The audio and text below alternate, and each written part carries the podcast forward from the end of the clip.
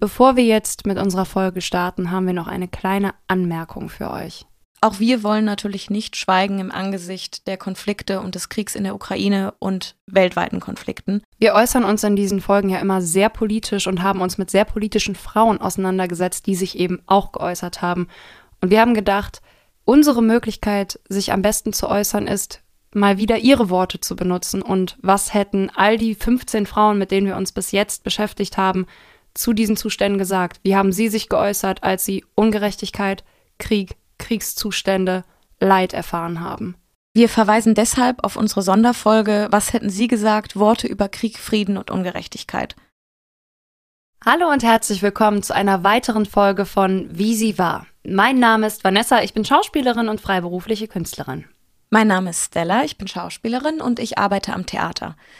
Wir wollen in unserem Podcast über Frauen sprechen, die die Welt, aber vor allem uns beide bewegt und geprägt haben.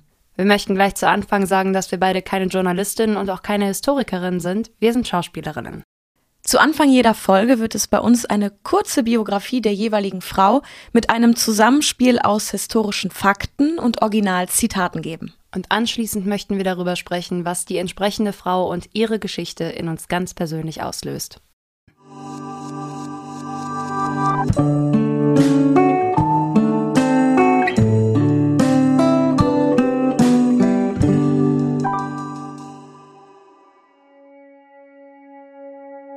Sie war eine von vier Frauen, die den ägyptischen Thron bestiegen. Sie war die siebte aus dem Hause der Pharaonen, die den Namen Kleopatra erhielt.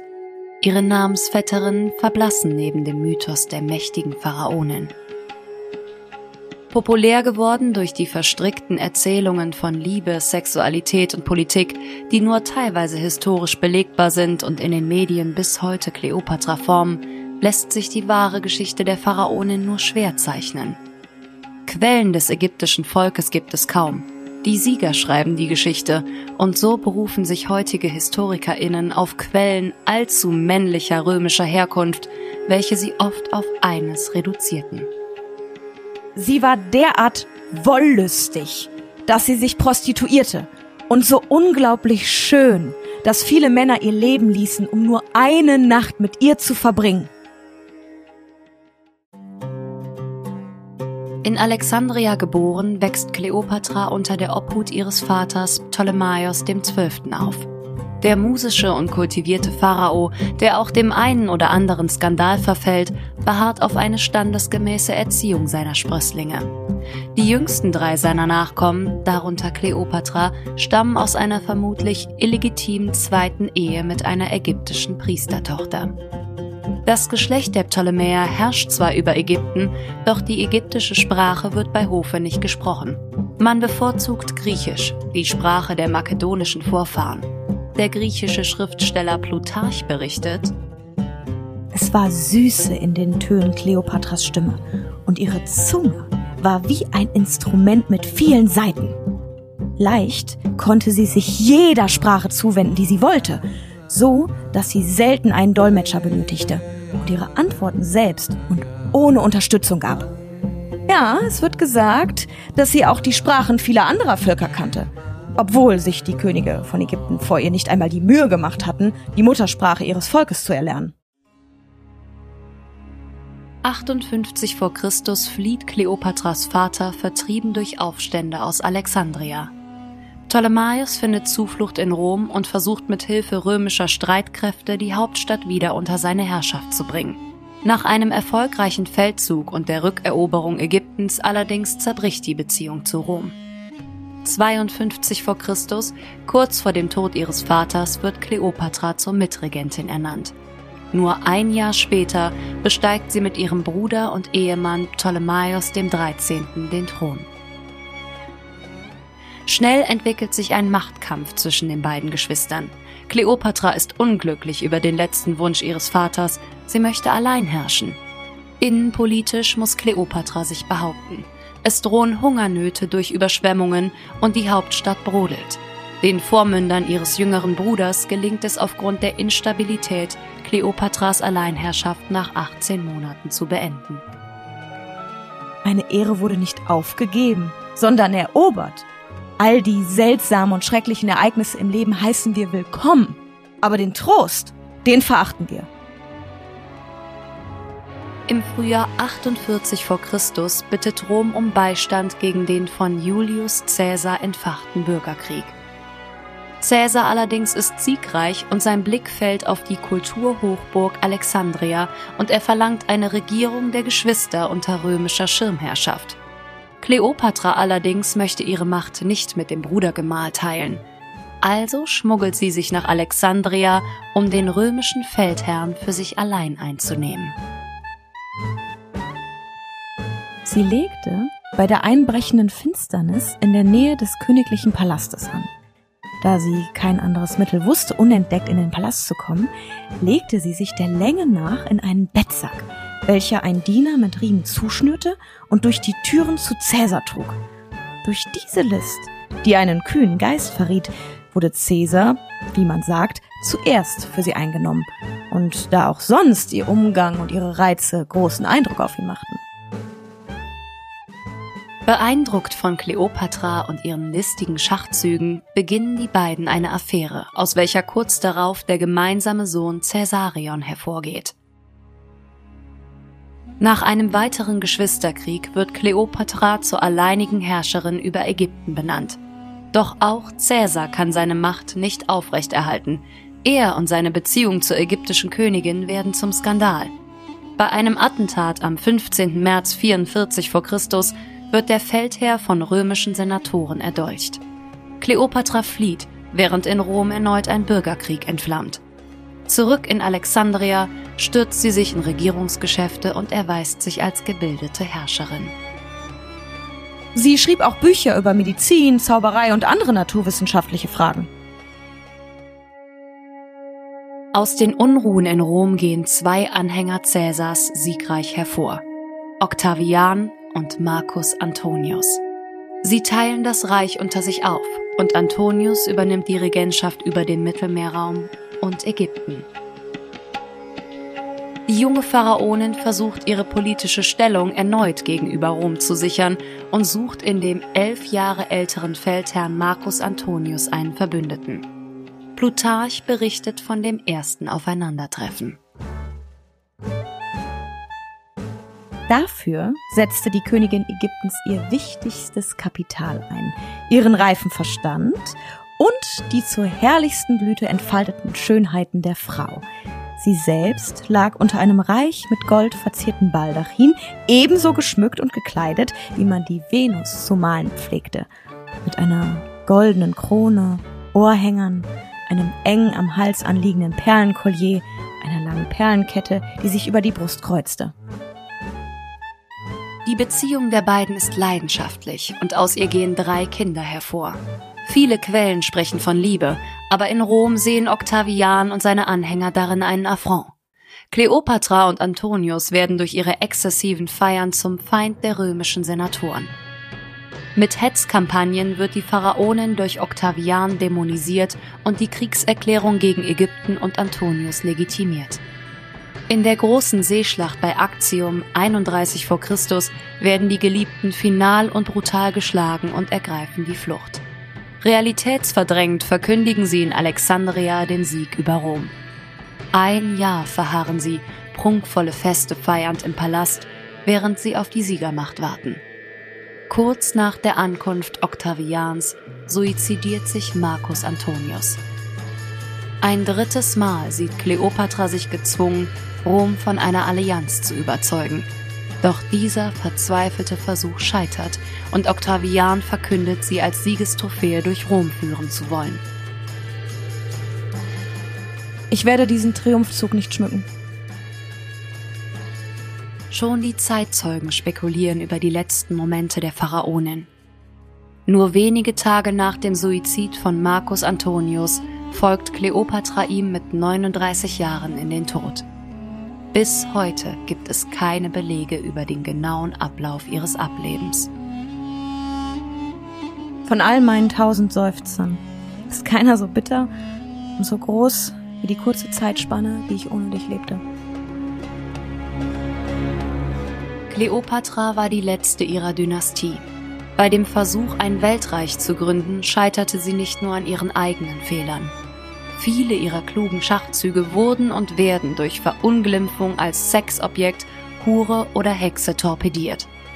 Bis heute steht sie sinnbildlich für weibliche Macht. Schön, klug und kultiviert verstand sie es, die Männer der antiken Politik für sich einzunehmen, um ihr eigenes Königreich zu erhalten. Bis heute inspiriert ihr tragischer Mythos die Menschen. William Shakespeare beendet ihre Geschichte mit folgenden Worten. Ist es denn Sünde, zu stürmen ins geheime Haus des Todes, ehe Tod zu uns sich wagt? In dieser Not bleibt uns kein Freund als Mut und schnelle Gnade. Stolz soll der Tod uns empfangen.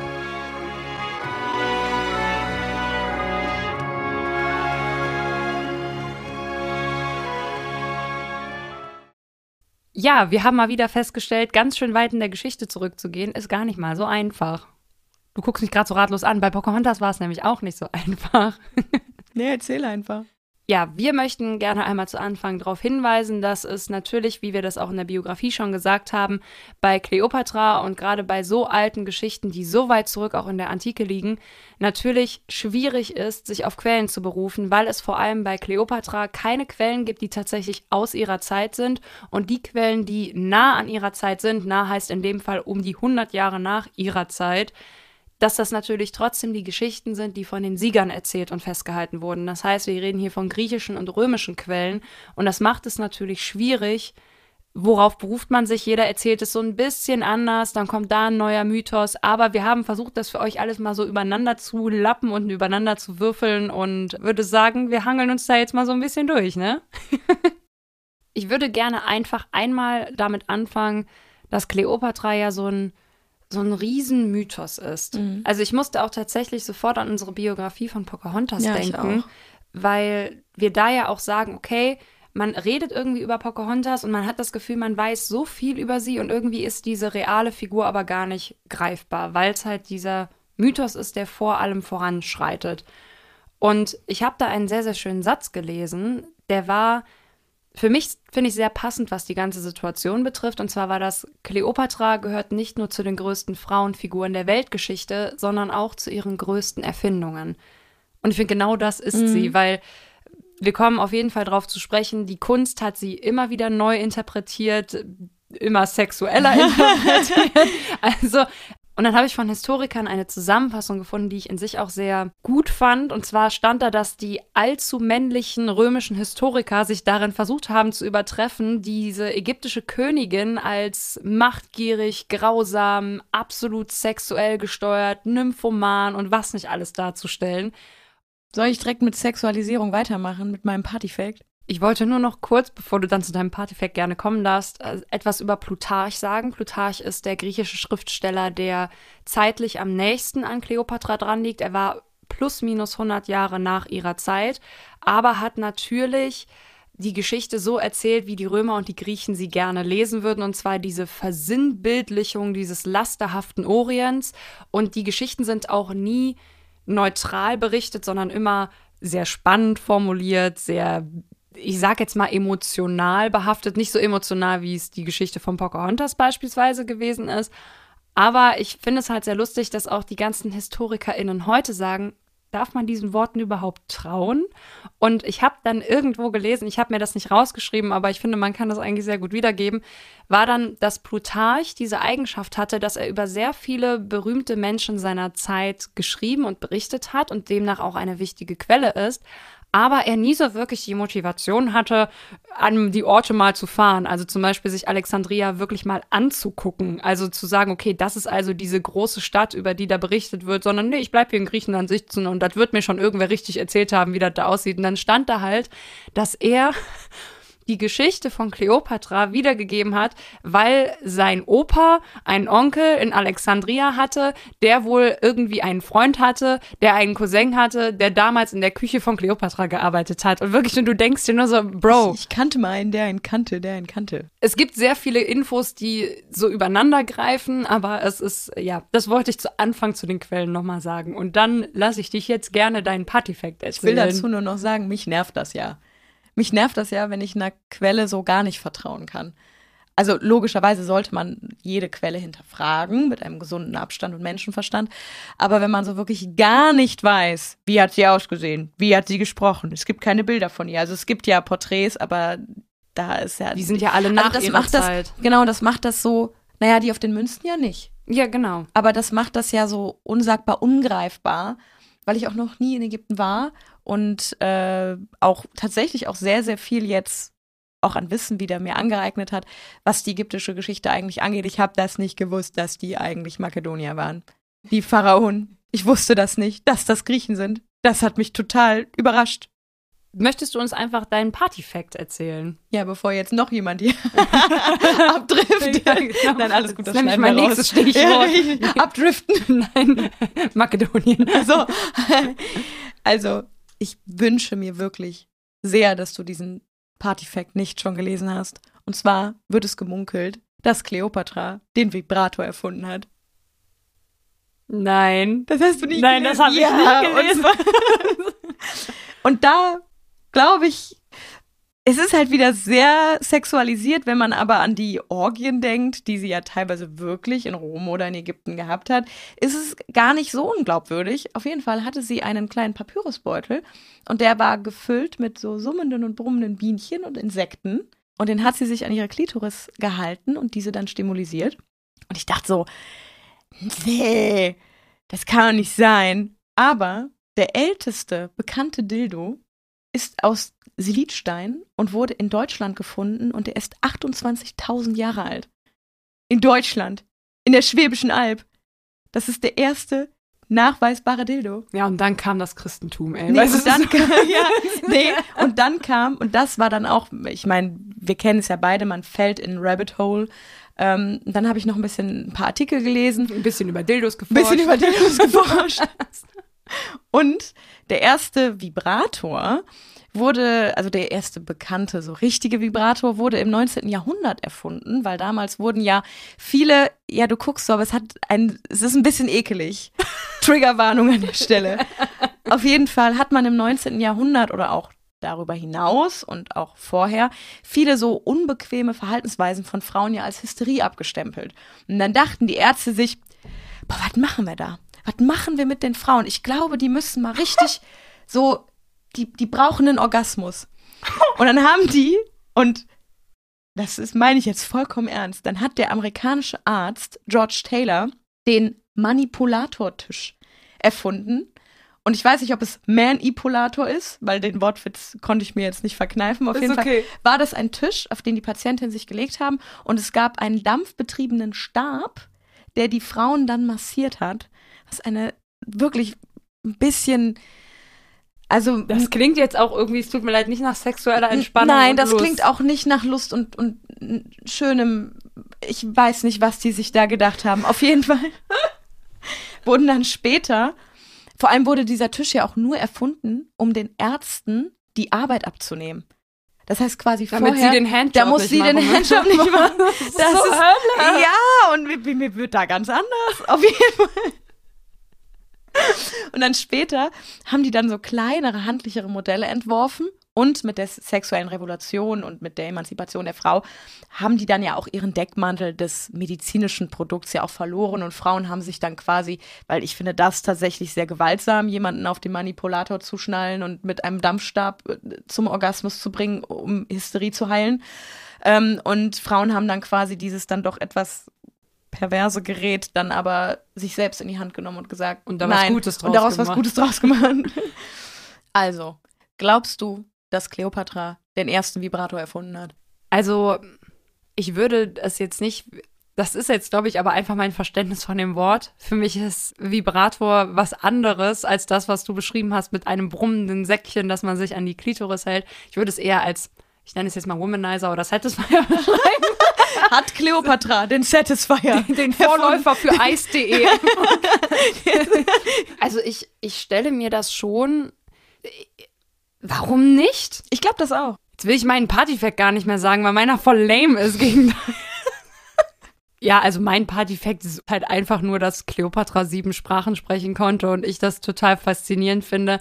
Aber halt eben in der Kombination damit, wie du es halt auch gesagt hast, dass Ägypten halt von griechischer Hand regiert wurde und dass wie das äh, leider ja dann auch oft gewesen ist, auch im Mittelalter und so, dass halt die Herrscher überhaupt gar nicht die Sprache der Landsleute gesprochen haben und somit halt die Ptolemäer, die ja an der Macht gewesen sind, das heißt quasi Kleopatras Familienstammbaum, die haben halt nicht Ägyptisch gesprochen. Und dadurch, dass ja Kleopatras Mama aller Annehmungen nach eine Ägypterin gewesen ist, hat Kleopatra somit auch als mit erste, wenn ich das richtig verstanden habe, eben auch Ägyptisch sprechen können und war somit dem Volk auch viel näher. Und das finde ich sowohl die Kombination, dass einfach, das wäre jetzt wie als wenn Olaf Scholz nur Isländisch sprechen würde. So, also.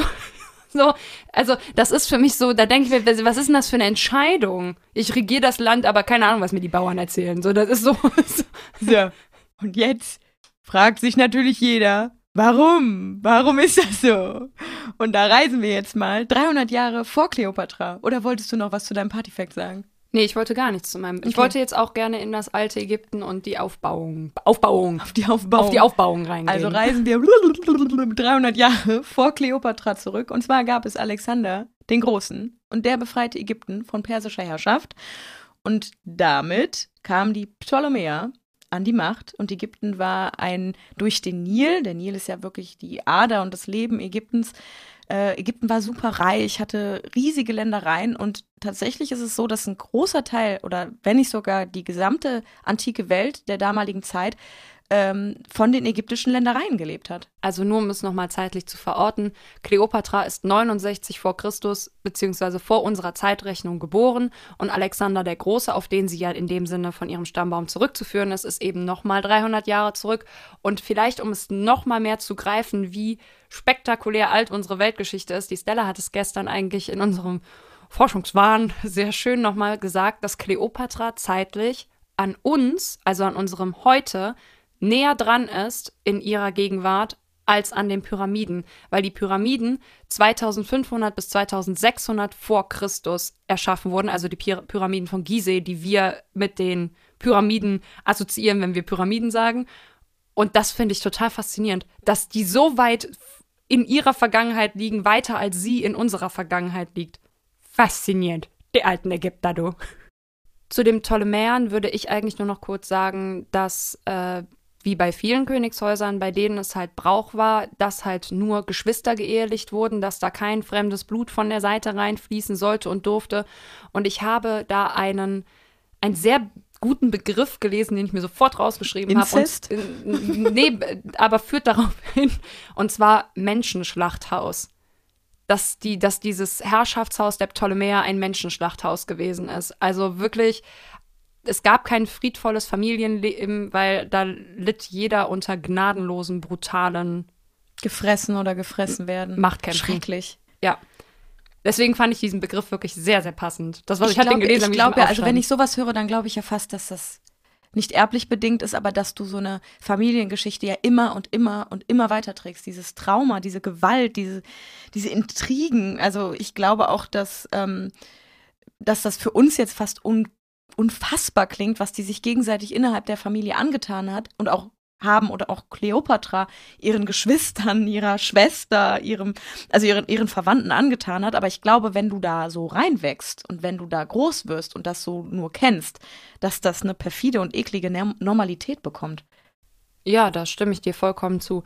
Dann würde ich zu Ägypten und zu dieser Welt dieses Weltmittelpunkts, der einfach der Orient in dem Sinne gewesen ist, noch kurz sagen, dass Alexandria tatsächlich als die kulturelle Metropole der Welt gegolten hat. Also wirklich, das war wohl eine prunkvolle, groß errichtete Stadt, auch ein Riesenkontrast zu Rom. Während hm. Rom sich aber als der Nabel der Welt selbst verstanden hat, bestand Rom zu dem Zeitpunkt eben noch nicht aus großen steinernen Prunkbauten, sondern tatsächlich aus vielen Lehmhütten und total verworrenen Straßen und war sehr dreckig. Und die Ägypter hingegen haben wirklich steinerne, große Hafenstädte und dieses Riesen Alexandria mit Gold und sauber, weil für die wirklich Sauberkeit an der Tagesordnung war und zwar nicht nur für die, Herrsch für die Herrscherschicht, sondern eben auch für das gemeine Volk war Körperhygiene Pflicht.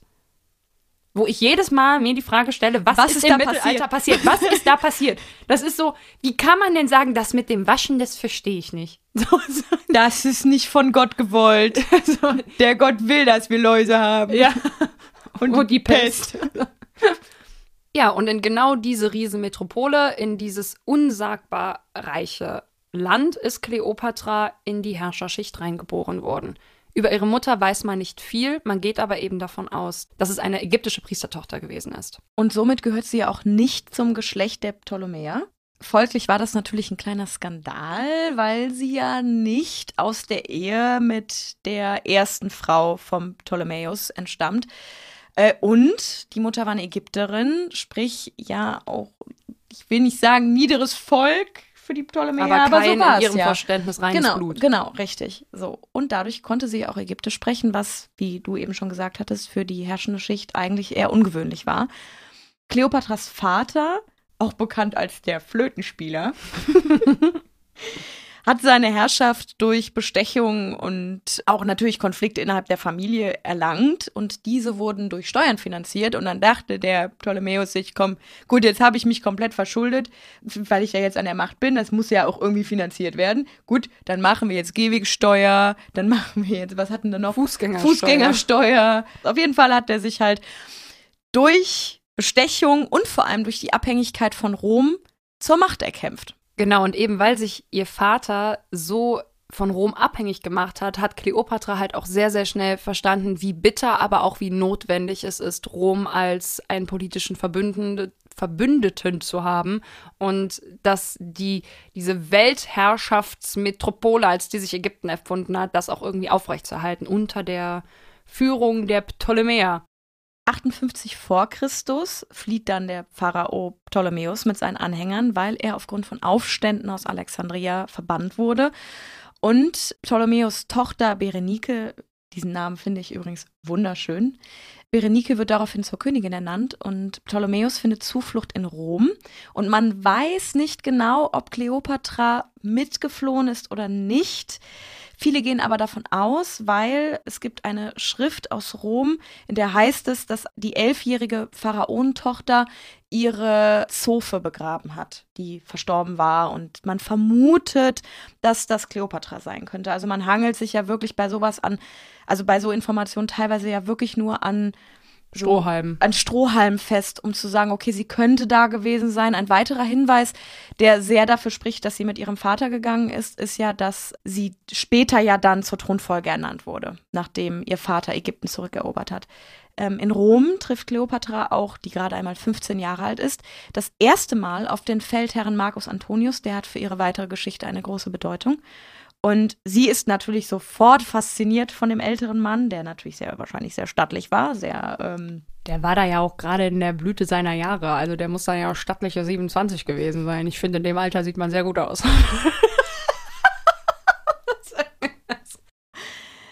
Ptolemäus schließt daraufhin ein Bündnis mit Rom und es gelingt ihm tatsächlich, Ägypten zurückzuerobern und er lässt daraufhin seine eigene Tochter köpfen.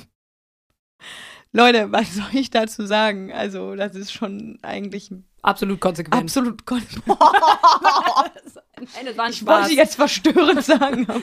Absolut richtig. Nachvollziehbar. Nein. Ich weiß, was du meinst. Es ist schon irgendwie ein bisschen. Also, mich erinnert das Ganze immer an Game of Thrones. Ich hatte das in, in unserem Vorgespräch schon gesagt. Eigentlich hat da George R. R. Martin einfach nur Ägypten Je- umgeschrieben. umgeschrieben. So, zurück zum Thema.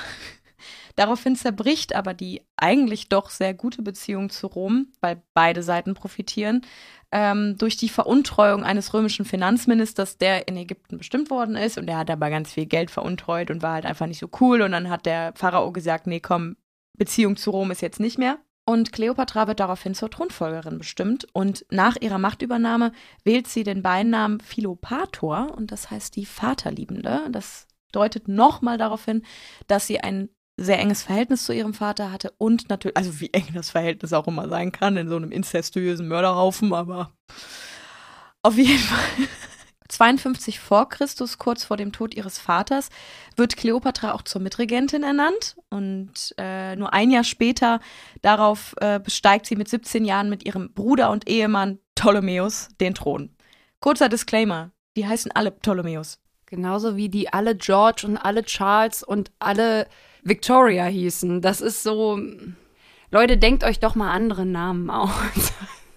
Auf jeden Fall hießen alle Ptolemäus und somit auch ihr Brudergemahl.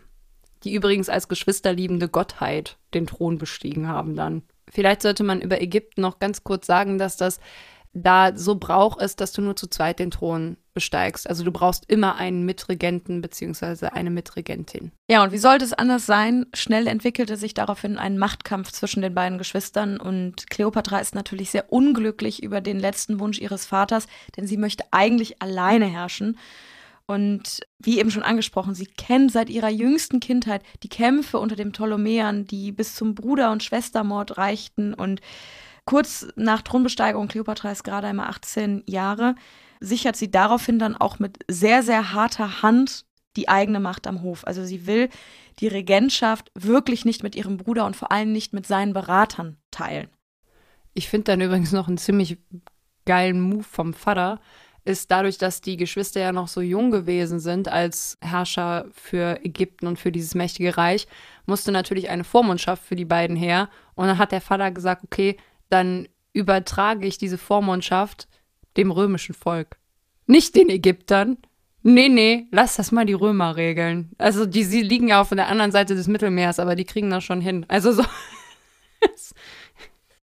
ja, und äh, Kleopatra war ja auch nicht die erste Frau, die diese Machtkämpfe durchlitten hat oder die auch bestritten hat aber tatsächlich die bekannteste. Also es gab viele mächtige Frauen in ihrer Linie, die ähnlich um Macht und den Thron gekämpft haben.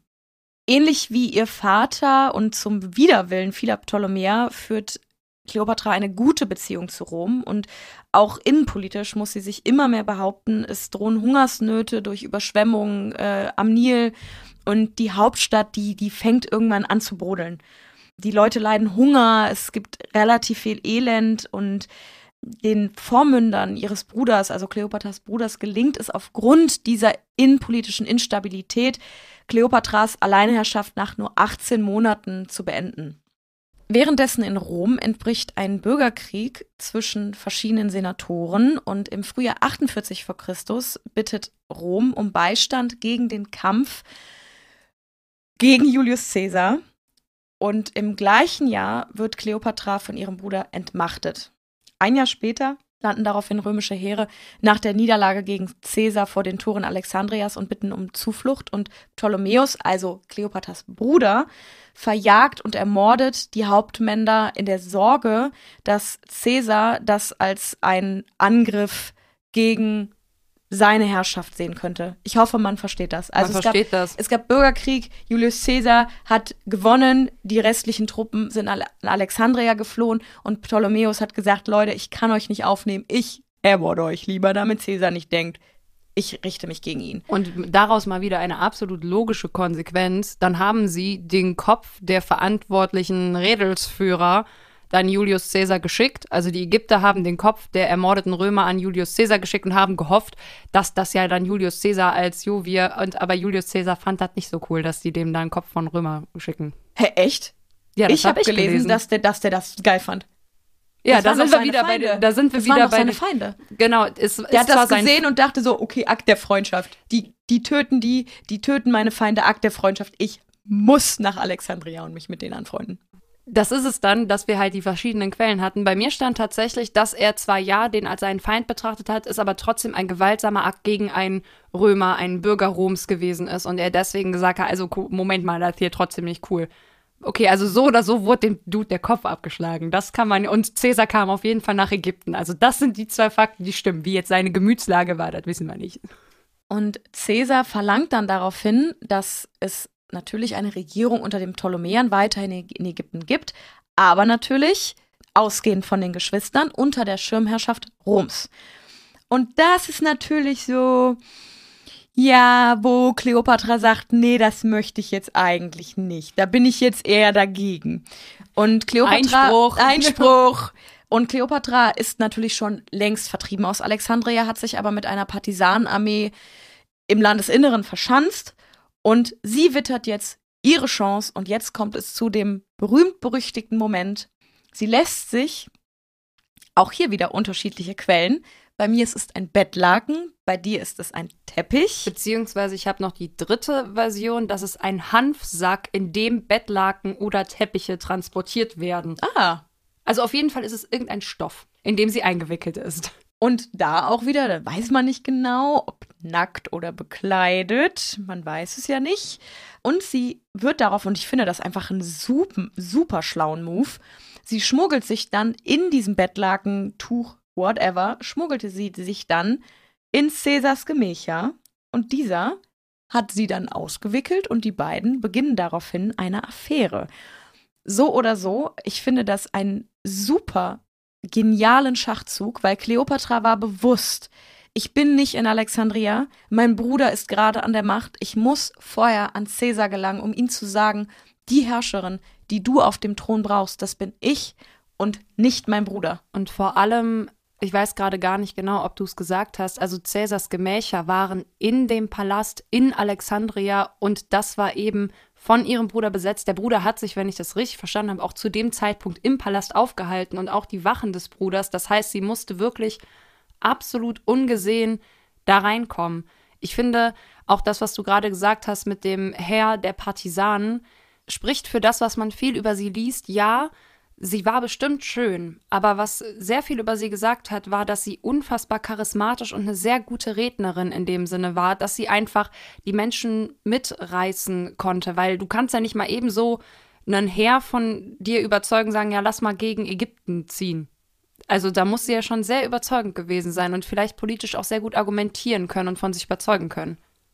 Ja, da beginnt diese erste große Affäre, die die Weltliteratur zu sehr viel Spekulation angereizt hat, wo bis heute natürlich so ein bisschen in der in der Schwebe steht, hat sie ihn geliebt, hat sie ihn nicht geliebt. Es gibt dieses berühmte Zitat, das ich sehr gerne mag. Äh, es gab drei Männer in meinem Leben, den einen brauchte ich, den anderen liebte ich, der dritte hat mich zerstört. Der, den sie brauchte, war dann in dem Sinne Julius Caesar, wie du es auch gesagt hast. Sie brauchte dieses Bündnis zu Rom. Und nur um das nochmal zu sagen, Julius Caesar war zu dem Zeitpunkt 52 Jahre alt und litt unter Zahnfäule, Haarausfall und Epilepsie.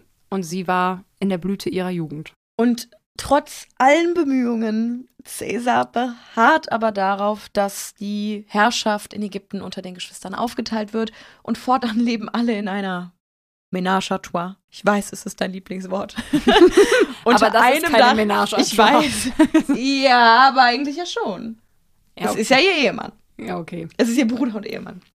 Aber äh, Kleopatra und Caesar herrschen natürlich über den jüngeren Bruder hinweg. Ihr jüngerer Bruder sagt natürlich, Leute, das geht so nicht. Ihr könnt hier jetzt nicht in meinen Räumen hier bumsen und dann glauben, dass ich das einfach hinnehme, sondern ich rufe jetzt Achilles und der macht euch dann platt. Und daraufhin entbricht der Alexandrische Krieg, in den römische Legionen und das ägyptische Heer um die Vorherrschaft in Ägypten kämpfen. Und am 14. Januar 47 vor Christus ertrinkt der junge Pharao, Kleopatras Bruder Ptolemäus, im Nil. Und Caesar und seinen Streitkräften gelingt der entscheidende Coup gegen Alexandria und daraufhin hat Kleopatra und haben Caesar ihre Macht gesichert. Da jetzt mal einfach kurz eine kurze Zwischeninfo nochmal zurück auf die Ménage Trois. Eine Info, die ich an dem Pharaonenhaus einfach sehr interessant in dem Sinne fand. Natürlich geht es da um die äh, Sicherung der Herrschaftslinie und der Erbschaft, dass es tatsächlich Brauch war, dass der Pharao jeden Abend seinen Samen in eine Frau pflanzen muss, um die Nachfolge zu sichern. Und dass dann aber nicht er jeden Abend mit der Königin oder Pharaonin in dem Fall Sex haben soll, sondern dass da auch sehr viele auserwählte Frauen, also wirklich, der hatte jeden Abend sollten die dann den Beischlaf vollziehen, um eben ihren Samen zu pflanzen, um schnellstmöglich die Nachfolge zu sichern, weil die Lebenserwartung halt auch einfach nicht so hoch war. Da musste schnell gehandelt werden.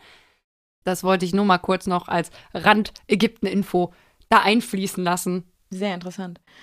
Ägypten wird daraufhin nicht zu einer Provinz Roms, aus Angst, dass der abgestellte Gouverneur sagen könnte, ich bin so weit von Rom, der Hauptstadt, entfernt, komm, ich rebelliere und mache eine Alleinherrschaft da drüben in Ägypten.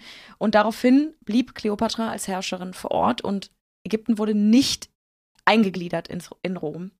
Nur weil ich das gerade mit diesem Bruder und Schwestergemahl eben dann die schnelle Überleitung. Cäsar hat sich dann gedacht, na ja, wie gesagt, es gibt nicht eine Regentschaft, sondern es muss immer Mitregenten geben. Und wen wählt er dann? Logischerweise, der setzt Kleopatra, den nächsten Bruder, als Gemahl vor die Füße und sagt hier, deal with it. Die fand das bestimmt nicht cool, aber Fakt ist auf jeden Fall, dass sie die Oberhand hatte.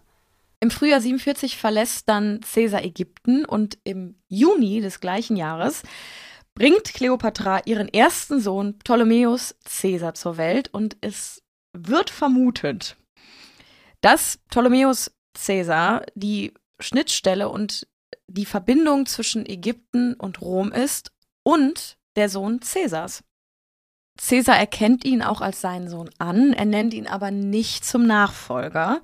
Und viele HistorikerInnen streiten auch ein bisschen darum, ist es der Sohn Caesar, ist es ein Schachzug Kleopatras gewesen? Man weiß es nicht genau. Ich würde für meinen Teil jetzt sagen, das ist der Sohn Caesars und Kleopatras. Kleopatra reist daraufhin auch nach Rom und sie unterzeichnet da vor Ort dann ein Bündnis zwischen Ägypten und Rom. Dieses Bündnis sichert den Handel, den Frieden, ne? wir kennen das ja alles.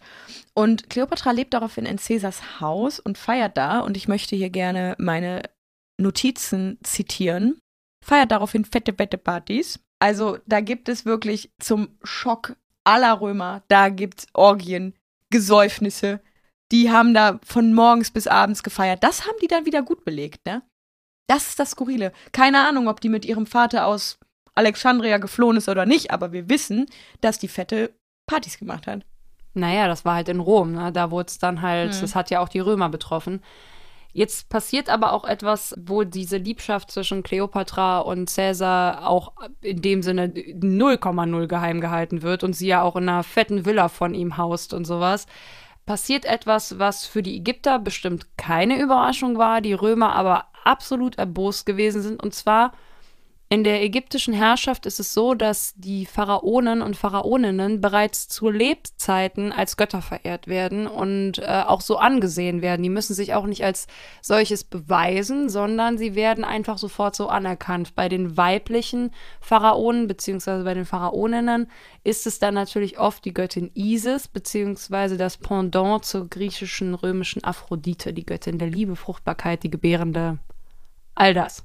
Caesar baut ihr einen Tempel, der sie, also Kleopatra, als Göttin und als Reinkarnation Isis darstellt. Und Caesar ist natürlich fasziniert von diesem Gedanken des Gottkönigtums. Also Caesar herrschte, aber Caesar hatte auch immer noch einen Senat, der ihm quasi in dem Sinne ja ebenbürtig war oder die, der Senat hat mit Entscheidungen getroffen. Und dann auf einmal lernt er Ägypten kennen und sieht, okay, es gibt absolute Herrschaft und er will das natürlich für sich selber auch. Und diese Vergöttlichung eines, einer Monarchin stößt natürlich beim römischen Volk und auch beim Senat natürlich auch absoluten Widerwillen.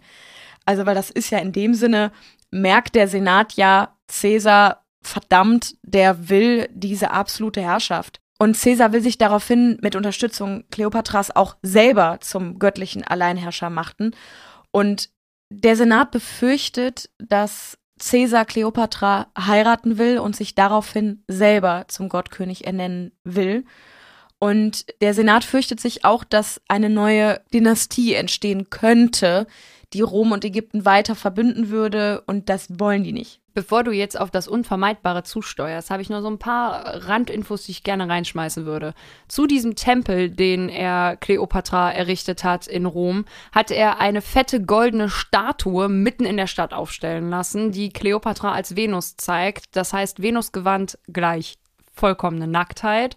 Das perfide auch an diesen fetten, fetten Partys, die Stella gerade gesagt hat, ist, die komplette gehobene Gesellschaft Roms ist auf diesen Partys aufgetaucht, aber die haben sich das Maul zerrissen wie nichts. Also wirklich, es gibt auch Schriften, die wir heute, also die heute von HistorikerInnen belegt sind, wo drauf steht, ich hasse diese Königin, das ist eine Königshure, die Hure des Orients und was weiß ich, die, die, die Nymphomanen aus dem Osten und also das, äh, also da haben sie auch schön, die sind auch kreativ geworden.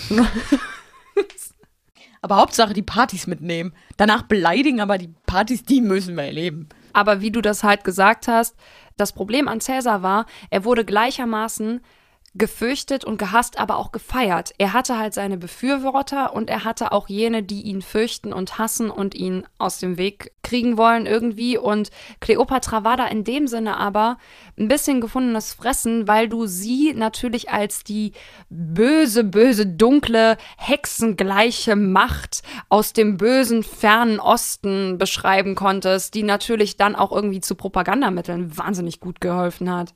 Und wie ich Sella gerade schon unterbrochen hatte, kam dann der 15. März 44 vor Christus. Ich vertiefe das jetzt gar nicht doll in dem Sinne, die politischen Unruhen haben sich halt verdichtet und dann wurde Cäsar an jenem Tag, obgleich er noch kurz vorher von einem Freund gewarnt wurde, im Senat von 60 Menschen beziehungsweise Männern in dem Fall erdolcht und die Konsequenz aus Cäsars Tod waren absolute Unruhen in Rom. Es entstand ein Bürgerkrieg. Cäsar entzweite auch nach seinem Tod das Volk.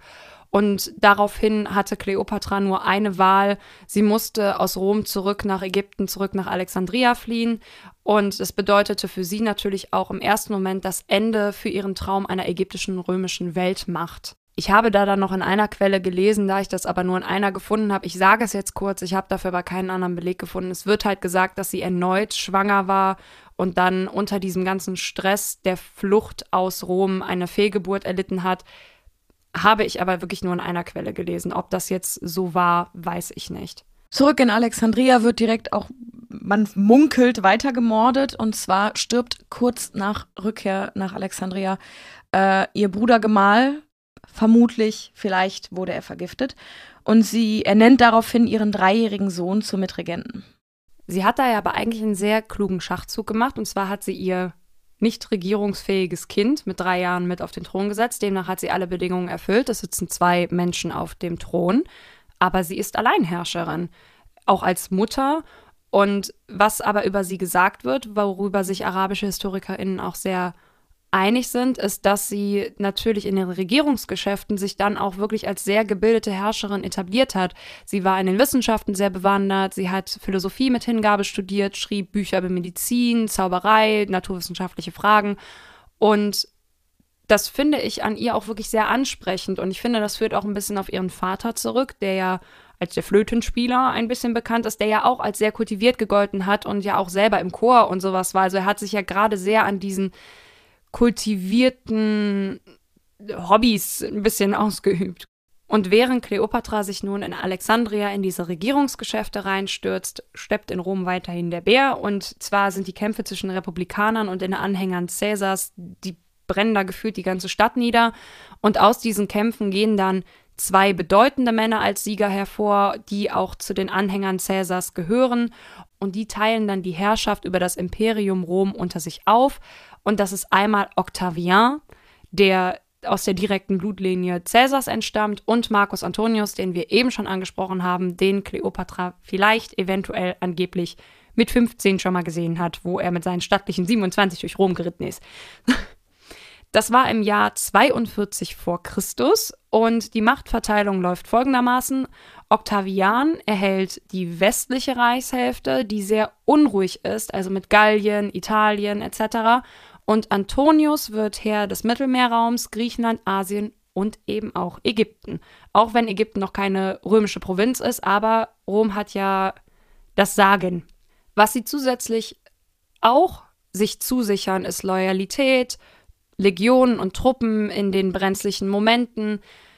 Und die zwei sind aber von Anfang an sich nicht so ganz wohlgesonnen. Es sind von Anfang an eigentlich schon dieses, also eigentlich würde ich gern alleine alles haben. Und Octavian ist auch, glaube ich, sehr, sehr angefressen, dass er halt wirklich dieses unruhige Gallien und so da vor die Füße gesetzt bekommt, während Antonius durch den ganzen Osten reist und sich auch sämtliche Herrscher einlädt, um die kennenzulernen, um denen zu sagen, hallo, ich bin jetzt euer neuer Regent. Und die Herrscher auch wirklich alle kommen. Also er stößt auf sehr wenig Widerstand. Und Octavian eben, ich glaube, der wird von Anfang an, ist der, hat der, ist der eigentlich angefressen von der ganzen Situation. Und nun bleibt natürlich die große Frage, wie wird Kleopatra auf diesen neuen Regenten reagieren? Weil es steht außer Frage, es muss ein erneutes Bündnis mit Rom her. Und wenn man den Quellen glauben möchte, tat Kleopatra, was sie dann jetzt auch tat, mit allen Konsequenzen. Also ich finde das sehr spannend, was, was sie jetzt getan hat. Möchtest du es erzählen? Nein, erzähl du weiter, ich höre dir gerade gerne zu. Ich möchte nur kurz eine Zeitinfo, weil ich habe das hier stehen und ich will nur sagen, dass du Cäsar das Zitat gehört, ich kam, sah und siegte. Das war mir. Du bist doch der einzige Mensch, der, es tut mir leid, der das nicht wusste. Es tut mir leid. Ich habe das einfach ist- nicht zusammengezählt. Nein, also, ich, will- das war dieses, diese Notiz sprang mich hier die ganze Zeit an. wie die Vici oder so. Vichy Un- oder ungefähr so. Vici, ich weiß es nicht. Ich habe So. nie Latein Auf gehabt. jeden Fall, Caesar hat diese ganze Land ja erobert. So, jetzt haben der Octavian und der ähm, Antonius das unter sich aufgeteilt. Und wie gesagt, Antonius hat sie alle zu sich gerufen. Und Kleopatra hat als einzige Herrscherin dann gesagt, nee, nee, also ich komme jetzt nicht sofort, wenn du springst. Ich lasse mir schon ein bisschen Zeit. Und tatsächlich befiehlt er aber dann trotzdem Kleopatra zu sich in eine Hafenstadt in der heutigen Türkei. Und Kleopatra bereitete ihm wirklich einen königlichen, prunkvollen Empfang und überließ dabei wirklich gar nichts dem Zufall. Die hat das, das kann ich mir anders auch nicht vorstellen, bis zum Ende auskalkuliert und zu Ende gedacht. Und zwar hat sie auf ein riesengroßes, schnelles Kriegsschiff, die Ägypter waren nämlich tatsächlich auch sehr, sehr gut im Schiffbau, hat sie so viele Schätze wie möglich aufgebahrt und fuhr dann auf diese Hafenstadt zu und dieses Schiff war wirklich mit Gold und purpurnen Segeln geschmückt und silberne Ruder und die Ruder haben sich bewegt im Takt der Musik, die da auf dem Schiff gemacht wurde. Also wirklich, ich glaube, du kannst dir da ein absolutes Spektakel vorstellen. Und dann gibt es da von meinen geliebten Plutarch, den ich ganz am Anfang schon als äh, Quelle benannt habe, ein Zitat. Sie selbst lag unter einem reich mit Gold verzierten Baldachin, ebenso geschmückt und gekleidet, wie man es auf Bildern der Aphrodite sieht. Und demnach kann man sehr schwer davon ausgehen, dass die komplett nackt war. Weil natürlich, wenn man die Bekleidung der Aphrodite beschreibt, ist es, wenn überhaupt, eine Perlenkette, die über den Brüsten hängt und ein, wir würden es heute als Perlentanga bezeichnen und mit einer Krone. Und um sie herum dann natürlich Sklavinnen von exquisiter Schönheit und die waren dann überall auf dem Schiff ebenfalls nackt verteilt.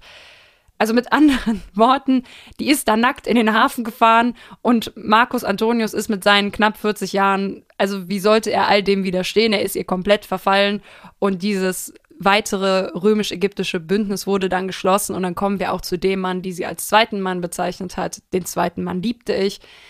Der Legende nach ist das wohl sofort in allen Feuerwerken explodiert.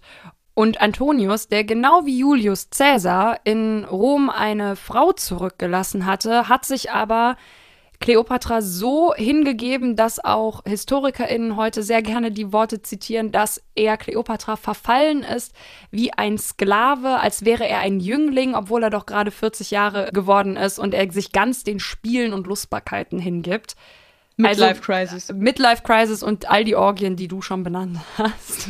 Ich glaube aber auch, dass er natürlich auch von Kleopatra fasziniert war, aber vor allem auch von diesem Leben, diesem Reichtum, dieser, diesem Überfluss an Sex, Alkohol, Essen, Feiern. Also diese Ekstase in allem, dass äh, ich glaube, dass er da total von fasziniert war. Glaube ich auch. Ich glaube, jeder kennt das, der in absolut fremde Kulturen reist, dass das ein absoluter Überschwall ist, weil das sind andere Farben, andere Gerüche, andere Musik, die Menschen bewegen sich anders.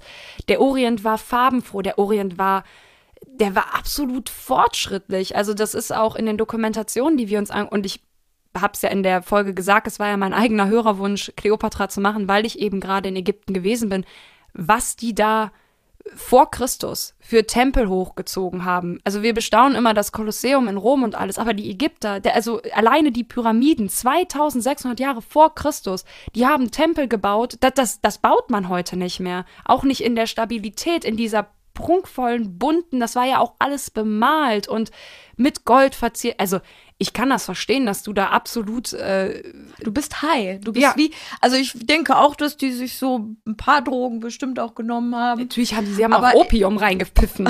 Also aber ich, aber ich glaube, du bist halt, du bist halt high vom Leben, vom Sex, von von allem diesen Eindrücken und er verlässt natürlich, umso mehr er Kleopatra und Ägypten verfällt, verlässt er natürlich umso mehr Rom.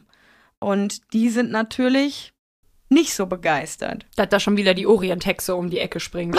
ja, das, ist, das sind die Worte, die die benutzt haben, sind nicht meine. Ja, richtig. Anstatt einfach mal zu verstehen, dass die viel fortschrittlicher waren als äh, Rom, aber naja. Aber Antonius und Kleopatra einmal kurz gefasst ist, man kann sagen, die beiden haben sich verliebt. Sie haben drei Kinder bekommen, einmal Zwillinge und er hat diese Kinder auch anerkannt. Sie haben sich oft getrennt, sie haben sich oft wieder versöhnt, sind oft wieder zusammengekommen. Sie haben Kriege gemeinsam geführt und sind in den alexandrianischen Gassen Fettpaddy machen gegangen. Sie hat sich auch dann als Dienerin verkleidet, dass sie da quasi anonym durch die Gassen ziehen können. Und die haben sich wirklich, die haben sich selbst die Welt zu Füßen gelegt. Ja. Die haben sich als das gefeiert, wie sie sich auch verstanden hat, als Götter. Als Götter, ja. Und Antonius heiratet Kleopatra und wird ja somit auch zum Pharao. Äh, Da aber eine, eine ganz kurze Sache, bevor wir jetzt zu die, weil das ist wichtig für das, worauf es hinausläuft. Antonius hatte ja seine Frau zurück in Rom. Die ist dann verstorben. Als die verstorben ist, hat sich natürlich Kleopatra Hoffnungen gemacht, dass er sie nun ehelichen wird. Und tatsächlich entscheidet sich dann aber Antonius für einen politischen Schachzug und heiratet die Schwester von Octavian. Ihr dürft dreimal raten, wie die heißt bei der Namenskreativität, die damals herrschte. Die Schwester von Octavian heißt Octavia. Und natürlich ist es logisch, politisch gesehen, dass er die Schwester seines Rivalen ehelicht, um somit ein Bündnis und eine Absicherung zu haben. Kleopatra soll wahnsinnig erbost gewesen sein. Also sie, was man über sie auch sagt, ist, dass sie da musste ich auch tatsächlich an Romy Schneider denken, so eine Frau der Extreme ist. Also, dass sie wohl mit vollem Herzen gehasst, geliebt, gelitten, getrauert, was weiß ich hat. Und man sagt auch wirklich, also ich habe da eine Doku gesehen, wo die wirklich ihre Bude auseinander nimmt, wo sie hört, dass äh, er sich für Octavia entschieden hat. Aber wie du es gerade gesagt hast, die Ehe bedeutet ihm eigentlich nichts. Und er geht zurück nach Ägypten und ehelicht dann auch Kleopatra, lässt sich als Pharao, als Gott feiern. Und das passt Octavian in Rom gar nicht. Vor allem passt es ihm auch nicht, dass Antonius auch Bezirke an Kleopatra und ihre Nachkommen verschenkt. Vor allem nicht nur mal eben auf dem Blatt Papier, sondern laut im Riesentheater von Alexandria verkündet, jo, hallo Kleopatra, ich liebe dich so sehr, ich mache dich jetzt zur Herrscherin von Armenien, Syrien, und sämtliche Länder und vergrößer somit dein Reich und mache mich, wie es die Römer halt bezeichnet haben, zu deinem Sklaven. Und sie hat aber tatsächlich im Gegenzug auch viele seiner Schulden getilgt und seine Legionen und so bezahlt. Also die haben da schon auch gut Hand in Hand gearbeitet. Die waren halt ein Team. Ja. Aber halt auch so ein bisschen, finde ich manchmal ein unbedachtes Team. Also weil das, das Rom da irgendwann gegenschlägt, das Naja, aber wie sollst du sein, wenn du dein Leben lang Luxus, also ich meine, als Luxus kannst du das ja gar nicht mehr beschreiben, sondern du ja wirklich dein Leben lang alles mit einem Fingerschnipsen bekommst. natürlich, So, also wie, wie willst du da sein, wenn du, es tut mir leid, aus Goldkelchen trinkst und wahrscheinlich auch dir Gold in die Venen spritzt? Also wie, wie, also wie normal und bodenständig sollst du denn dann handeln? Rom reagiert natürlich darauf, das sind die Abtrünnigen, die müssen beseitigt werden. Und Octavian, der übrigens der Neffe Caesars ist, beschließt daraufhin, Alexandria anzugreifen. Es ist eine Entscheidung über die Weltherrschaft. Also das muss man jetzt mal wirklich sagen. Es geht hier darum, was wird das neue Zentrum der Welt? Wird es Rom oder wird es Alexandria? Ich möchte nur noch eine Sache hinzufügen, zu wie du gerade gesagt hast, wie sind diese Lebensumstände in all diesen ganzen Machtwahn-Partys hat natürlich eine überhaupt keinen Platz mehr in Kleopatras Leben und das ist ihre, ich nenne es jetzt mal in Anführungszeichen Rivalin, aber so stand es auch in dem Bericht und das ist Asinoe, das ist ihre Schwester und die muss dann natürlich mit ihrem 16, vielleicht 18 Jahren sterben und wird von Marcus Antonius hingerichtet, damit halt einfach keine, keine andere mehr da ist, die Anspruch auf den Thron hat. Also auch Kleopatra ist diesen absoluten Schlachthauswahn verfallen. Ist ja auch vorher schon, sie hat ja auch ihre Brüder äh, zu auf Caesar zulaufen lassen. So, wie wir das dann ja auch gerade schon gesagt haben, brodelte das Verhältnis zu Octavian. Dann kam es tatsächlich auch dazu, dass Octavian entgegen dem Versprechen, das sie sich damals gegeben haben, die zugesicherten Flotten und Legionäre nicht mehr zu Marcus Antonius geschickt hat und tatsächlich wohl gesagt haben soll, für diese ägyptische Hure zieht hier niemand in den Krieg was finde ich sehr, sehr harte Worte sind. Und dann kam das, was, glaube ich, alles zum Überlaufen gebracht hat. Und zwar, Antonius hat sich von Octavian scheiden lassen und bekannte sich vollends zu Kleopatra. Und da hat Octavian ihn dem Krieg erklärt und hat öffentlich deklariert, er möchte Antonius vernichten und Kleopatra und Ägypten unterwerfen. Und Octavian war nicht blöd. Sonst wäre er auch nicht der geworden, wie wir ihn heute kennen, nämlich der, wie wir ihn heute bezeichnen, ist Kaiser Augustus. Und er war sich schon darüber bewusst, dass Antonius als Kriegsheld in Rom eine sehr, sehr große Beliebtheit hatte und ein sehr großes Ansehen genoss. Und demnach hat Octavian eine Kampagne, die gegen Kleopatra war, angefangen. Also so wie es quasi schon bei Caesar war, hat er die Königin als gefährliche Gegnerin Roms dargestellt, als Nymphomanin, als Verführerin, die den braven Soldaten Antonius zu ihrem Sklaven gemacht hat und die ihn äh, wie einen lüstlichen Jüngling äh, missbraucht und somit er gar nicht mehr klar denken kann. Und somit hat er durch die Dämonisierung Kleopatras sie als Instrument benutzt, um eben seinen Krieg zu legitimieren. Und in Rom war immer noch so ein bisschen, ich sag mal, gemischte Stimmung, weil Antonius wirklich noch viele, viele Anhänger hatte. Und dann hat aber Antonius sein Testament öffentlich bekannt gegeben und hat darin unter anderem veröffentlicht, dass er neben Kleopatra in Alexandria begraben werden möchte. Und da ist wirklich für ganz viele Römer das Maß voll, weil das für die natürlich auch bedeutet, er distanziert sich auch vollends von Rom und verschreibt sich diesem Hochkult, den er da feiert und diesem, diesem göttergleichen Status, den er da meint, genießen zu dürfen. Und im Jahr 32 vor Christus erklärt Octavian dann der Königin Kleopatra den Krieg. Und dann kommt es am 1. September 31 vor Christus zur großen Schlacht in einer Bucht vor Griechenland. Und diese Schlacht war, wie eigentlich alles an dieser kompletten Geschichte, aber Basis für ganz, ganz viele Spielfilme, für Geschichten, für Theaterstücke, für was weiß ich nicht alles.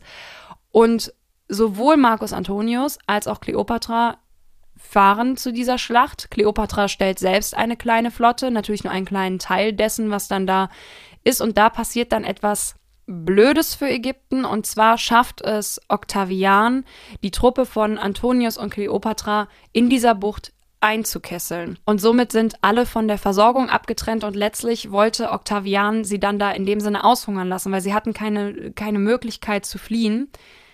Da beweist sich aber wieder so ein bisschen der Kriegsgeschick von Kleopatra, nämlich hat sie wohl Fischer in der Region gefragt, wie die Strömung ist, wie sie am besten fließt, worauf man achten muss. Und was man heute noch nachweisen kann, ist, wie die Strömung in dieser Bucht wohl gewesen sein muss. Das heißt, man kann heute nachempfinden, dass die Schiffe von Octavian nicht in einer geraden Linie vor den Schiffen von Antonius standen und somit gesagt haben, hier, wir sind hier geballte Kraft und ihr kommt hier nicht durch, sondern die müssen dauerhaft in Bewegung gewesen sein, weil diese Strömung eben so stark gewesen ist. Und das hat Kleopatra verstanden und musste dann eigentlich nur mit Antonius auf den guten Nordwind achten und ist dann mit ihren Schiffen eben durch diese Barrikade durchgebrochen haben. Und was dann aber Antonius gemacht hat, und ich glaube, da war für Rom komplett alles voll. Er ist halt mit Kleopatra gemeinsam geflohen und hat auch teilweise seine Männer und seine Schiffe zum Sterben zurückgelassen und ist mit der Kriegskasse und Kleopatra zurück nach Ägypten, zurück nach Alexandria.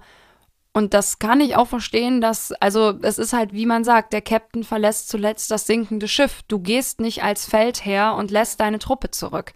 Vor allem, wenn du der bist, der den Krieg so in dem Sinne zu verantworten hat, weil das eure Machtkämpfe sind. Das Ganze ist auch eine ganz klare Niederlage, aber Kleopatra weigert sich so ein bisschen, das als Niederlage anzuerkennen, fährt in Alexandria ein und verkündigt erstmal den Sieg. Und dann werden, wie soll es auch anders sein, erstmal fette, fette Partys gefeiert.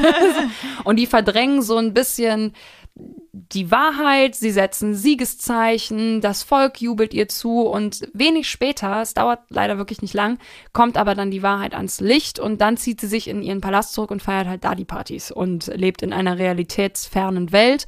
Und als Octavian in Rom ankommt, verkündigt er seinen Sieg und lässt sich dann aber erstmal Zeit. Er lässt sich ein ganzes Jahr Zeit, bis er nach Ägypten kommt und Somit bleiben Antonius und Kleopatra ein ganzes Jahr, um zuzusehen, wie ihr Reich dem Untergang eigentlich entgegentaumelt und verdrängen es, wie gesagt, in diesen Feierlichkeiten. Und da gibt es keine Belege für. Fakt ist aber, dass die ganzen Truppen von Marcus Antonius nach und nach Octavian übergelaufen mhm. sind. Wofür es jetzt aber keine Belege gibt, ist, dass Octavian den Söldnern Straffreiheit geboten hat, mehr Sold, besseres Essen, wenn sie eben auf die römische Seite wechseln. Und demnach fällt Alexandria Octavian auch schutzlos in die Hände und kampflos in dem Sinne. Mhm. Dann habe ich gelesen, dass Antonius Octavian zu einem Zweikampf auffordert, um irgendwie noch diesen, diesen Tod in Würde und Ehre gegenüberzutreten. Quasi ein Kampf um seine Ehre, aber Octavian lehnt ab und sagt wohl zu ihm, es stehen dir sehr viele Wege zum Tod offen. Also er hat ihm gesagt, der, der Tod kommt, aber ganz bestimmt nicht gebe ich dir, tue ich dir den Diesen Gefallen und mache Freifahrt. es. Also Ja, das mhm. mache ich nicht. Und dann gibt es so, es endet alles gleich, aber es gibt verschiedene Variationen, wie Antonius gestorben ist. Und zwar gibt es einmal die Variation, dass Kleopatra die ganze Situation gegriffen hat und Antonius wohl auch sehr schwer alkoholkrank geworden sein soll, also sich wirklich zurückgezogen hat und nur noch Alkohol konsumiert hat. Und Kleopatra dann wohl entschieden haben soll, okay, ich muss dieser Sache jetzt ein Ende bereiten, natürlich auch in dem in meinen Augen eine Entscheidung für ihr Volk. Und sie hat verstanden, Marcus Antonius muss sterben. Es ist jetzt hart formuliert, aber wie bringe ich ihn dazu, das zu tun? Und dann gibt es einmal die Theorie, dass sie ihm hat ausrichten lassen, dass sie sich suizidiert, weil sie verstanden hat, dass es keine Hoffnung mehr gibt und er dann aus Trauer über ihren Selbstmord sich selbst sehnsüchtig ins Schwert schmeißt, um sie dann im Jenseits zu erwarten. Und der Überlieferung nach hat dann Kleopatra im Anschluss, so steht es auch bei Plutarch unter anderem, sich das Gesicht und die Brüste aus Trauer zerkratzt und ist fortan mit diesen Narben, also fortan, das dauert ja jetzt nicht mehr lang, Mhm. aber fortan mit diesen vernarbten Gesicht und Brüsten rumgelaufen. Dann gibt es noch die Variante, dass sie sich in ihrem Tempel verschanzt hat und eben auch diese Botschaft des Ich habe mich suizidiert an Antonius hat geben lassen und Antonius dann, nachdem er sich ins Messer geworfen hat, an einem Seil in den Tempel gehievt wurde durch ein Fenster und dann in ihren Armen stirbt. Aber am Ende läuft alles darauf hin, dass er sich in das Schwert geworfen hat, wo ich nie ganz verstehe, wie das Danke, ich auch nicht. Ich habe Legst du das dann dahin und machst dann so Bodyslam? also drauf? ich habe in einer Spielfilm-Doku über Kleopatra hat er einem Freund das Schwert in die Hand gegeben und sich dann selber an das Schwert gedrückt. Also das heißt, dass du quasi das Ja, Schwert genau, du halten würdest das und ich und ich, so, aber ja. ich mache, also du machst nichts, du hältst es, hältst es nur fest und ich ziehe deinen Körper ran. Das heißt, ich erdolche mich quasi selbst, du bist nur der Idiot, der es festhalten muss quasi. So verstehe ich ja, das oder mit du nimmst es und machst so. Ja, genau, Du also drückst es dir in den Leib. Aber Ja. das ist auch so eine Sache. Also guck mal, ne? Wenn ich mich jetzt wirklich ins Schme Schwert werfen will, dann werfe ich doch nicht mich mit meinen inneren, also mit meinen, mit meinem Darm da rein, sondern mit meinem Herzen. Ja, aber da kommst du nicht so leicht durch. Durch die Brust. Der Bauch ist ja viel weicher. Ja, aber dann. Also ich Also glaube, wir sind sagen wir mal so gut, wir, gut, wir wissen jetzt auch mehr über Medizin und überhaupt Arterien und wissen, dass du natürlich ausblutest. Mein Gott, das ist dann doch sehr brutal. Also so oder so finde ich, ist das eine sehr unschöne Art, sich selbst das Leben zu nehmen. Aber ich glaube, also ich habe die Formulierung wirklich schon, die liest du ja dauerhaft. Er schmeißt sich ins Schwert. Er stürzt sich in die Klinge. Ja, das ist ja auch ein bisschen überdramatisiert. Ja, auch, natürlich. dass sie sich ihr Gesicht zerkratzt hat, ja. Ja, mein Gott. Ja, also da glaube ich, das mit dem Vibrator mehr, als dass die sich ihr Gesicht zerkratzt hat. Man weiß es nicht. Plutarch hat geschrieben, das hat sie gemacht. Ich vertraue dem Typen nicht so. Weiß nicht. Ich glaube, der war auch ein bisschen ausschmückend. Ich glaube, der war der Shakespeare seiner Zeit. Ich glaube auch. Auf jeden Fall ist Antonius gestorben und Kleopatra ist sich einer Sache bewusst, sie kann Ägypten alleine nicht halten, konnte sie ja auch vor Marcus Antonius nicht. Sie braucht diesen römischen Verbündeten. Und Octavian hat aber schon verkündet, dass er die Königin als Trophäe nach Rom mitnehmen möchte. Und sie fürchtet auch um das Leben ihrer Kinder, sie fürchtet um ihre Herrschaft, um die Herrschaft ihrer 3000 Jahre alten Kultur. Und dann tritt sie am 8. August, nur um das zeitlich zu verorten. Marcus Antonius ist wohl um den 1. August, also es ist dann wirklich alles binnen weniger Tage passiert, ist Marcus Antonius gestorben und so um den 8. August tritt sie dann vor den 32-jährigen Octavian. Und es gibt hier auch wieder verschiedene Auslegungen. Plutarch spricht halt von ihrer Schönheit, aber eben dem zerkratzten Gesicht und den Brüsten. Aber wieder läuft es darauf hinaus, dass sie versucht, ihn zu bezirzen und das einzusetzen, was sie immer eingesetzt hat. Und sie beißt bei ihm aber einfach auf Granit und in seinen Weltherrschaftsfantasien hat sie halt einfach keinen Platz. Und er betrachtet sie halt als eine Beute und als Höhepunkt seines Triumphzuges Und ich glaube, der war ein bisschen langweilig. Ja, ich glaube auch. Aber der hat, der konnte mit Party nicht so viel ich glaube, anfangen. der war ein bisschen humorlos. Ich glaube auch. Aber auf jeden Fall stand für Cleopatra fest, das mache ich nicht. Ich bin Ja. keine Beute. Und dann kommt er, der legendäre Tod der Cleopatra, der bis heute nicht erklärbar ist, beziehungsweise wir können ihn bis heute nicht aufarbeiten. Und krass ist ja, dass selbst Zeitzeugen sich schon zusammenreimen mussten, was dort passiert ist, weil es einfach wirklich niemand weiß. Es gibt ja so verschiedene Legenden, aber eigentlich ist es diese eine große, dass Kleopatra durch einen Kobrabiss getötet worden ist, dass sie sich die Schlange selber angeführt hat an die Ader und dann durch dieses Gift eben in die ewigen Jagdgründe gegangen ist, was nicht so ganz ihr, ihr, ihr Totenreich ist, aber nein, also es gibt da dann halt die Erzählung, dass eine Kobra in einem Gefäß oder einem Obstkorb oder oder in ihre Gemächer gebracht worden ist und sie dann wohl einen Apfel hochgehoben hat und sagte, oh, da ist sie ja oder weiß ich nicht und dann die Kobra sie gewissen hat. Sie ist auf jeden Fall sehr, sehr schnell aufgefunden worden und lag da wohl auch sehr entspannt, sehr ruhig und war halt tot. Sie sah aber wohl aus wie eine Schlafende und sie hatte wohl angeblich auch zwei kleine Einstichwunden am Arm. Fakt ist auf jeden Fall, dass Octavian dann durch Rom gezogen ist mit Bildnissen, die Kleopatra mit der Kobra zeigten. Und heute sind sich aber eigentlich alle einig, dass es nicht das Gift einer Kobra gewesen sein kann, weil der Tod durch den Biss einer Kobra erstens bis zu Stunden dauern kann und zweitens unfassbar brutal ist. Also du, du erlebst wirklich dein eigenes Ersticken, du verreckst, du sabberst, du, du erbrichst dich. Also das hat nichts mit einer, sie liegt da ruhig und schläft zu tun. Nein, das ist eine Inszenierung. Ich glaube das auch nicht. Also allein das Octavian danach dann mit der Cobra durch Rom und so, das, das ist eine Inszenierung, um zu zeigen, wir haben diese Dynastie ausgelöscht in dem Sinne. Wir haben sie beendet. Ich glaube da auch nicht dran. Ich glaube, dass sie sich bewusst vergiftet hat. Vor allem, es gab ja auch ganz klar genug Giftexperten Ja. an diesen Höfen, die ihr auch dann einen, einen oralen Giftcocktail zuführen konnten, dann mit Opium zersetzt, dass sie auch wirklich schmerzfrei in dem Sinne einschläft. Wo sich aber die HistorikerInnen größtenteils einig sind, ist, dass sie das inszeniert hat, eben weil auch die Kobra natürlich ein sehr wichtiges Symbol für die Pharaonen und Pharaoninnen ist, weil sie eben auch für Isis steht und alles. Also sie hat sehr viel zu ihrem eigenen Mythos zu beigetragen. Also unterm Strich kann man sagen, dass man nicht weiß, wie es passiert ist, aber alles führt auf Gift hinaus, aber nicht auf das Gift einer Kobra. Und was man definitiv auch nicht weiß, ist, wo sie liegt. Und zwar hat man bis heute ihr Grab nicht gefunden. Bislang ist es nicht bekannt, wo sie oder Antonius beigesetzt wurden. Es ist auch nicht bekannt, ob sie gemeinsam beigesetzt wurden. Aber Archäologinnen gehen davon aus, dass der Leichnam von Kleopatra mumifiziert wurde und bei Marcus Antonius das wahrscheinlich nicht der Fall gewesen sein dürfte, da er weder Ägypter noch König gewesen ist. Und Plutarch schreibt aber von einer gemeinsamen Bestattung. Aber man weiß es halt nicht. Man hat beide bis heute nicht gefunden. Man findet immer wieder, irgendwie, man meint, hat ja gemeint, ihr Grab gefunden zu haben, hat dann aber tatsächlich Mumien mit goldenen Zungen gefunden, aber sie selbst wurde noch nicht gefunden.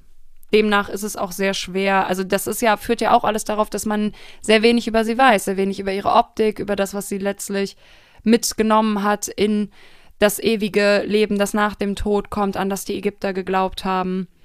Dann kann man nur noch sagen, dass Kleopatras Sohn Caesarion auf Befehl von Octavian nach Kleopatras Tod hingerichtet wird und die Spuren ihrer anderen Kinder verlieren sich. Was ich an Kleopatra so faszinierend finde, ist, dass sie ja eigentlich diese Dynastie Ägypten zum Weltreich aufbauen wollte und sie genau daran gescheitert ist und so gescheitert ist, dass ihre eigene Dynastie mit ihr ausgelöscht wurde. Und ihre historische Bedeutung ist, glaube ich, wichtiger, als sie als Verführerin oder Lustmolch darzustellen, sondern diese Frau hat einen großen Beitrag dazu geleistet oder ist bedeutend für die Entstehung des Römischen Reiches. Auf jeden Fall. Und diese drei Jahrtausende alte Großmacht wird halt fortan eine Provinz Roms. Also auch dieses Wort Provinz. Wenn ich sage Provinz, dann denke ich ans Saarland. Nicht an Ägypten. Also, weißt du, wie ich das meine? Von, Ja. der, von der Größe her. Also, dann denke ich an was Kleines. Ja, das Zentrum hat sich einfach verschoben mit ihrem Tod, mit dem Untergang der Ptolemäer. Was ich dann noch abschließend, worüber ich kurz mit dir gerne noch sprechen möchte zum Abschluss, möchte ich gerne ein Zitat vorlesen, was ich äh, gefunden habe, was eben auch zu diesen Inszenierungen und zu dieser Sexualisierung Kleopatras führt. Und zwar wird, wie es bei Plutarcha schon ist, die Sachen oft unterhaltend und auch moralisierend in der Geschichte transportiert. Und oftmals wird dann auch ihr Tod als unvermeidliche Strafe für ihr Leben und für den Überschwang und den Luxus gesehen. Und als dann die christlichen Autoren des Mittelalters dazukommen, die machen es dann ähnlich, aber allmählich hat sich dann der Fokus verschoben von diesem Belehrenden zu was sehr Frivolen. Und dann hat ein Althistoriker gesagt, für all das war dann aber vor allem die Malerei am entscheidendsten, dass man sehr bald sie sehr nackt darstellen konnte. Also der Tod Kleopatras ist vor allem am spannendsten, weil in den ältesten Darstellungen die Schlange an den Arm gesetzt wird, dann geht diese aber sehr bald auf die Brüste über, dann werden die Brüste immer größer, die Schlangen immer kleiner und ich denke, das ist ein zentrales Thema und das ist für das moderne Europa wohl dann der Schlusspunkt, warum sie die modernste Frau der Antike ist, weil du die überall siehst. Aber wirklich mhm. dieses, die Schlangen werden immer kleiner, die Brüste werden immer größer. Wir hatten das bei Pocahontas ja. Äh, nicht mehr angesprochen, aber das Faszinierende ist ja auch, wenn du sowohl Pocahontas als auch Kleopatra in Gemälden siehst, die ja posthum angefertigt wurden, das heißt, jeder hat sie nach ihrer eigenen Fantasie erschaffen, ist sie aber weiß oder sehr, sehr weiß, während die Sklavinnen, die neben ihr stehen, sehr schwarz sind. Genauso wie Pocahontas als Weiße dargestellt wird und ihr Vater beispielsweise, der neben ihr steht, ganz klar als indigener Häuptling. Das finde ich auch diesen Kontrast so bescheuert. Also, also mhm. da denke ich mir, wie, wie, wie, wie argumentierst du das denn vor dir selber, wenn du das malst? Aber, also, sie inspiriert ja bis heute der große Film mit Elizabeth Taylor, der jetzt auch schon ein paar Jährchen alt ist, aber sie inspiriert ja immer, immer wieder und was ich auch faszinierend finde in all den Dokumentationen, es geht wirklich immer um ihre Schönheit, obwohl keiner weiß, ob sie jetzt schön war. Dann gibt es auf einmal die Debatte, war sie schön?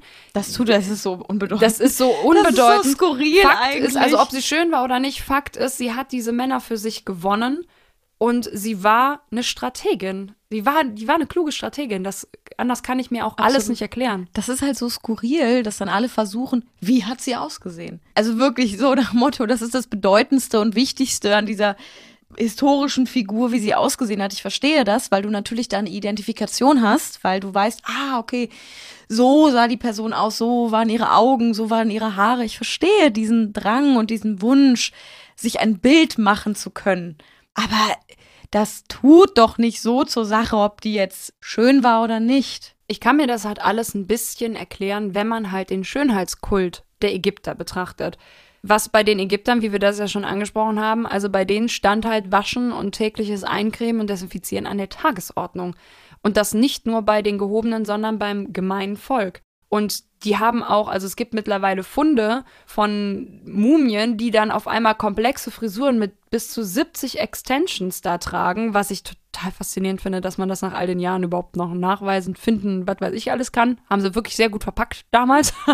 Aber ich glaube wirklich durch dieses starke Make-up, dass sie natürlich auch, also gerade auch diesen berühmten Lidstrich mhm. und die farbigen, den farbigen Lidschatten und sie haben sich auch Rouge aufgetragen, die Lippen bemalt ich glaube, dass sie wirklich eine Erscheinung auch war in dem Sinne, weil Ägypten sehr modebewusst war. Dann hattest du noch gelesen, dass die Du kannst das besser erklären, weil du hast es gelesen. Ähm, ich hatte mich halt irgendwann gefragt, wie, was für Kleidung haben die eigentlich getragen in Ägypten? Natürlich, wenn man jetzt die Filme schaut, Fotos sieht, wenn du Cleopatra googelst, kriegst du als erstes von Deiters ein Halloween-Kostüm äh, oder ein Karnevalskostüm. Also das ist natürlich jetzt keine gute Quelle. Und dann äh, hatte ich überlegt, ja komm, lies mal ein bisschen nach. Und dann hatte ich einen Artikel gelesen und dann habe ich dann erst drüber, bin ich dann erst drüber gestolpert, dass tatsächlich die Frauen in Ägypten Kleider getragen haben, eine Schürze, die unter der Brust quasi erst angefangen hat und die Brust somit, denke ich, auch minimal gestützt hat, dann mit Riemen über die Schulter befestigt war und die Brüste waren frei. Und das war so, ah, okay, dann ist man ja dann doch dann so geprägt, dass natürlich auch äh, das eigentlich skurril ist, wenn man darüber nachdenkt, dass die Brüste frei sind, also nach unseren, wie wir aufgewachsen sind, was ja auch bescheuert ist, aber ich glaube, ihr wisst alle, worauf ich hinaus will. Aber das war schon echt, das hat dann nochmal ein ganz anderes Bild ergeben, dass ich dachte, ach krass, das hilft mir zum Beispiel, dann mehr zu wissen, was haben die getragen, als zu wissen, ja, wie hat Kleopatra jetzt ausgesehen. Dadurch kann man sich ja auch ein Bild von ihr machen. Dann natürlich auch mit diesen Mythen, dass sie diese Honigmasken täglich aufgetragen hat, dass sie in Eselsmilch gebadet hat und alles. Also ich glaube wirklich, dass die Ägypter von Körperhygiene sehr viel verstanden haben. Und ich meine, dann letztlich waren es ja, ja auch die Römer, die sowas wie Abwasserkanäle und so dann in Europa bis zum Mittelalter dann auch eigentlich, also Rom selber hatte ja, die Pest kam ja nach Rom. Also ich glaube einfach, dass sie wirklich sehr auch sehr bunt waren und sehr, diese, diese aufregende Schminke, die haben auch mit Perücken gearbeitet. Ich glaube, die konnten einfach wirklich gut auch inszenieren, auch sich selber inszenieren. Die haben das als Teil ihrer Kultur angesehen. Ja. Und auch in Bezug auf Nacktheit hatte damals ja auch einen ganz anderen Stellenwert, weil in Ägypten wirklich alle in dem Sinne mehr oder minder nackt rumgelaufen sind. Also gerade Sklaven waren nackt, einfache Bauern arbeiteten in der Regel auch nackt. Es gab dann diese Lendenschürzen und es gab dann minimale Bedeckung, aber an sich, logisch durch die Hitze, war eine Nacktheit eine Normalität. Und genauso wie der berühmte Lidstrich der Kleopatra war ja auch etwas Alltägliches, weil es was mit Schutz der Augen zu tun hatte vor der Sonne, aber tatsächlich auch vor Sand. Das war eine bestimmte Paste aus Kohle und tierischen Fetten und die hat dann, haben dann einfach die Augen geschützt. Und ich bin sehr beeindruckt von dieser Hochkultur und ich bedauere es, dass leider zum Beispiel auch Kleopatras Palast natürlich nicht mehr vorhanden ist, aber man jetzt nach und nach im Hafenbecken vor Alexandria Überreste ihres Palastes entdeckt. Und ich hoffe einfach, dass die Archäologie und die Forschung immer mehr herausfindet, wie diese Völker gelebt haben. Was ich nur noch zum Schönheitskult hinzufügen wollte, weil das eine Parallele zu heute einfach ist, ist, dass die Ägypter tatsächlich auch kein Fan von Behaarung waren. Also die haben Haarentfernung hoch praktiziert und bei Priestern war tatsächlich auch die Rasurvorschrift. Viele von den gerade Pharaonen hatten glatt rasierte Schädel. Also das war ein Schönheitsideal, das man ja auch heute kennt und überall wiederfindet. Und zu dem, was du gesagt hast, wie gesagt, ich war ja gerade in Ägypten. Es ist ein wahnsinnig beeindruckendes von allen politischen Unruhen mal wirklich abgesehenes, alleine von der Kultur, die da herrschte, wenn man die alten Ägypter betrachtet, ist das unsagbar beeindruckend, wenn du vor diesen Riesensäulen stehst und diese Farben teilweise noch sehen kannst, die noch in diesen Steinen vorhanden sind, also wirklich mit bloßem Auge sehen kannst, wenn du darunter in diese Grabmäler von Ramses oder so reingehst und du die Farben sehen kannst und du weißt, die sind seit mehreren Jahrtausenden da unten, das ist beeindruckend. Sich vorzustellen, dass die Pyramiden seit 5000 Jahren da stehen, das ist, das kann ich nicht greifen. Das ist, das, das sprengt mein Gehirn.